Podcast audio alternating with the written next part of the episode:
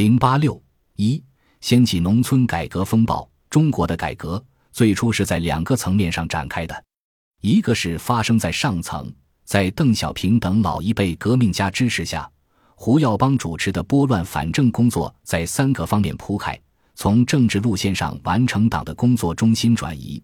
从组织措施上平反冤假错案与老干部付出，从思想战线上展开实践检验真理标准的讨论，推翻左的思想路线统治，这便是后来人们说的胡耀邦的三把火。另一个是发生在下层，以推行家庭联产承包责任制为标志的农村改革。前一项工作从一九七八年开始，到一九八零年基本完成；后一项工作从一九七九年开始。一九八二年基本解决问题，这两件事互相穿插、相互关联。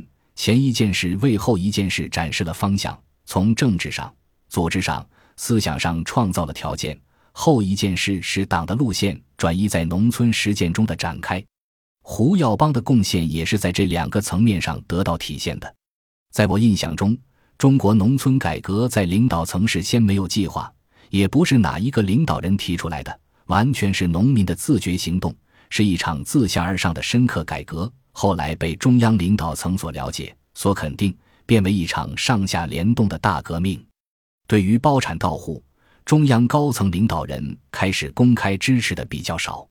在对包产到户激烈争论之时，胡耀邦在大庭广众之下说出了“要吃米找万里”。家庭联产承包最初被视作资本主义象征。而受到压制和批判。然而，在胡耀邦的支持下，新闻界从1980年秋天报纸已开始推开包产到户的报道。我们当时发往北京的报道写的是包产到户或是家庭联产承包责任制，但到编辑手里都改成农业生产责任制，把家庭与承包这两个词都抹掉了。尽管本来应当合法的报道被迫以不合法的形式进行。包产到户犹如地下热火在冲压着，在一线调研的少数新闻记者亦如地下党般在冒着危险进行工作。然而，这些报道还是引起了全国上下的震动。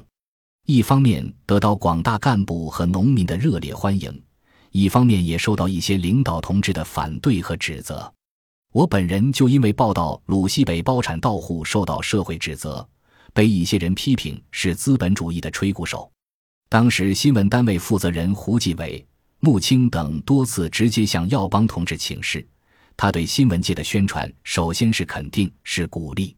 他说：“三中全会的两个农业文件是试行草案，既然是试行，又是草案，理所当然的应该在尊重生产队的自主权的原则下，容许有所突破，有所创新。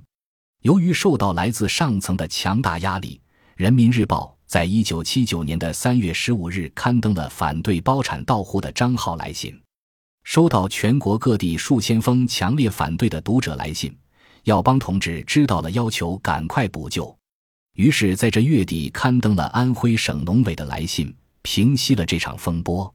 农村改革前两年，不断听到来自北京支持包产到户的声音，一听到胡耀邦、母亲、杜润生的讲话。我们这些记者都要竖起耳朵听，一字一句记下来。他们指向哪里，我们就冲向哪里。终于见到改革的旗手耀邦同志了。那是一九八一年五月三日，在济南南郊宾馆俱乐部。这一年四月二十六日到五月四日，胡耀邦到临沂和泰安地区视察工作，回到济南发表讲话。他强调，搞农业第一要靠政策，第二要靠科学。白如冰、苏毅然在他的两边，耀邦同志说着便站起来了。因为要拍照，当时没有长焦镜头，要靠得很近才能拍特写镜头。我接近胡耀邦后，发现他说话有时有些口吃，但一做报告，那生动活泼的语言，那催人奋进的思想，把所有人都牢牢吸引住。